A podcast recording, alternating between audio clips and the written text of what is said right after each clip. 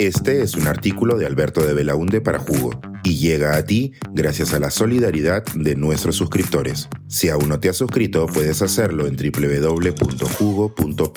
Ahora puedes suscribirte desde 3 dólares al mes. Buenos lectores, grandes libros. Recomendaciones diversas de lecturas que dejaron huella este 2023. El año llega a su fin y siempre es una buena excusa para recordar hacer rankings y listas. Así que le pedí a un grupo de amigos que son muy buenos lectores que me contesten la siguiente pregunta. ¿Cuál es el libro que más disfrutaste este 2023? Aquí sus respuestas. Susana Vaca, cantante. El libro que más me ha impresionado antes de terminar el año es Como polvo en el viento de Leonardo Padura el autor describe a través de sus personajes, aunque novelados, la situación que vive la gente en un país donde las libertades están muy restringidas y censuradas, sobre todo en el campo de la creación.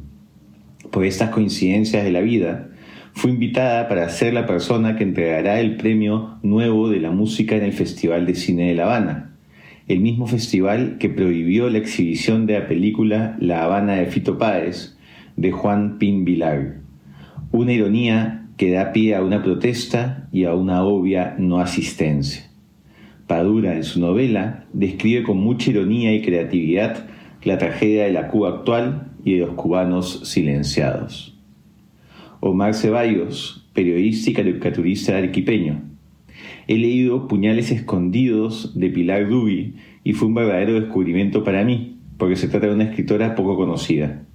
La novela me atrapó desde la primera línea y poco a poco me fui involucrando, casi como cómplice, de la señorita Frida Artadi. Simplemente genial. Giovanna Polarolo, escritora y directora de la Maestría de Escritura Creativa de la PUC. Mi descubrimiento de este año, El fin de la novela de amor, un conjunto de ensayos de Vivian Gornick. No solo es deslumbrante su tesis, estudiar novelas que de una manera u otra desafían, se resisten, subvierten la idea tan difundida de que lo que más quiere una mujer es hallar seguridad en este mundo junto a un marido, sino que revisa y nos descubre autoras que es el momento en que cierras el libro quieres leer.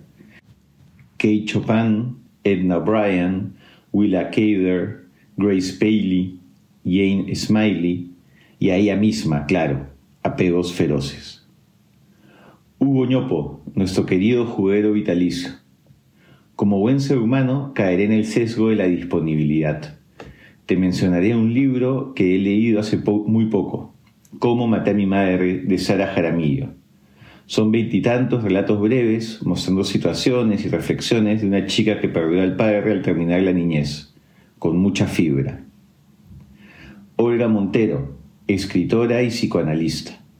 El libro que escojo como imprescindible para mí en este 2023 es El año del viento de Karina Pacheco.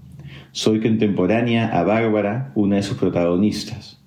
Viví en el mismo tiempo de ella, desde un lugar muy diferente. Su historia, narrada magistralmente, me permitió ponerme en su lugar y eso es algo que los peruanos evadimos históricamente. El año del viento es poesía, es armonía y también odio y muerte. Lo leí sin poder parar. Transité de la ternura al nudo de la garganta. Es un libro que cuando se cierra nos deja la certeza de ya no ser los mismos. Alejandro Neira, escritor y diplomático, recomienda Fortuna, Trust, de Hernán Díaz. Es una novela muy entretenida, una crítica sutil al capitalismo más salvaje, el de las especulaciones financieras y la falta de escrúpulos para conseguir fortunas. Leer este libro lo hará mirar de reojo su chanchito, seguramente con alivio, al no tener que preocuparse por las oscuras relaciones del dinero con sus propios sentimientos, incluido el amor, imposible de comprar con unas cuantas monedas. Regina Limo, escritora. Marrón de Rocío Quiahuamán. Rocío te cuenta su experiencia de migración en España, como si se lo contara a su mejor amiga, a su diario o a su mamá. Solo aspira a contar y desahogar. Es bonito leerla y sentir más bien que estás a su lado oyéndola. Caroline Gibu, directora ejecutiva de Ciudadanos al Día. Quizás porque no había leído nada de él antes, he disfrutado mucho el libro de cuentos de Carlos Yoshimito, El peso inevitable de las palomas. Son 10 cuentos globales que se pueden leer aisladamente, sin orden, donde los escenarios, bellamente descritos, son protagonistas también. Lo he leído con ojos de niña amante de manga y animes, que encuentra en estos cuentos una forma similar pero distinta de entender los dilemas interiores del o la protagonista. Y como bonus track, si cabe uno, recomiendo leer ese libro objeto que es Kintsugi, de Isa Watanabe.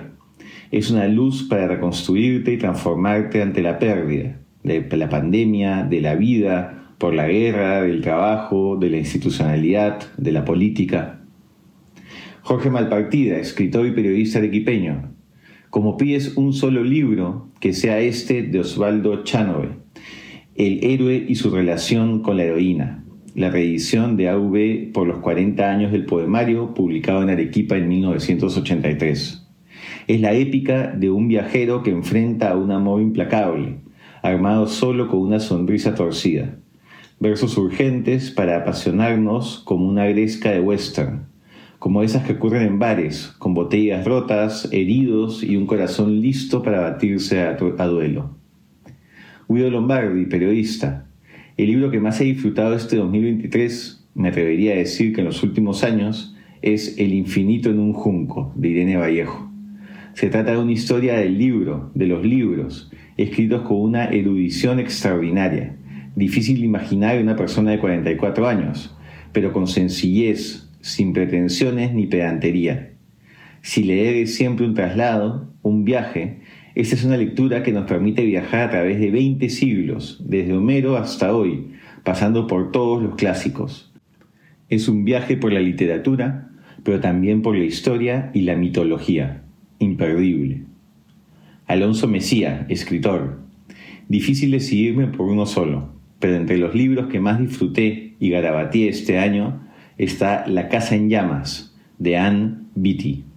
Personajes inesperados y entrañables, historias enormes que se abren de pronto en la cotidianidad más quieta y una clase magistral de escritura sobre cómo manejar los tiempos narrativos y cómo mostrar el mundo con una delicadeza casi fotográfica. Una inmensa escritora. Sofía Carrillo, periodista. Enseñada a transgredir de la escritora y activista afroamericana Bell Hooks te propone la educación como una práctica de libertad, fomentando un pensamiento crítico en las y los estudiantes y permitiendo transgredir las fronteras que las y los confinan. Además, Bell dice algo que me resuena mucho. No es fácil nombrar nuestro dolor, teorizar desde ese lugar. Lo cual es muy cierto, porque quienes compartimos nuestra resistencia a partir de la experiencia de opresión y discriminación, dejamos un poco de nosotras, nosotres, en cada testimonio, análisis o comentario. Pero también es cierto que lo hacemos para fomentar que nuestra experiencia enseñe y guíe hacia un camino distinto y positivo. Dani Salvatierra, escritor. Mi libro favorito del 2023 es Las Indignas, la nueva novela de la argentina Agustina Basterrica, autora de Cada vez exquisito, una novela breve y perturbadora que propone una distopía en clave apocalíptica sobre una comunidad de monjas que viven claustradas, bajo preceptos medievales, en un convento donde se autoflagelan y cometen un catálogo de atrocidades en pos de la salvación eterna y la iluminación. Una visión futurista muy cercana al cuento de la criada y que se funde con el climate horror, que desarrollan con éxito otras narradoras latinoamericanas abocadas al género fantástico. Y ya para ir cerrando, me toca a mí responder la pregunta. Creo que el libro que más he disfrutado este año es el libro de cuentos de qué hablamos cuando hablamos de amor, What We Talk About When We Talk About Love, del escritor norteamericano Raymond Carver. Con un estilo minimalista muy refrescante, Carver, editado por Gordon Lish, nos lleva a explorar las relaciones humanas desde la intimidad y las rarezas de lo cotidiano. Feliz 2024 y que vengan muchos más libros de los buenos. Suscríbete a Jugo y espía en vivo cómo se tramó ese artículo. Nuestros suscriptores pueden entrar Zoom a nuestras nutritivas y divertidas reuniones editoriales. Suscríbete en www.jugo.pe.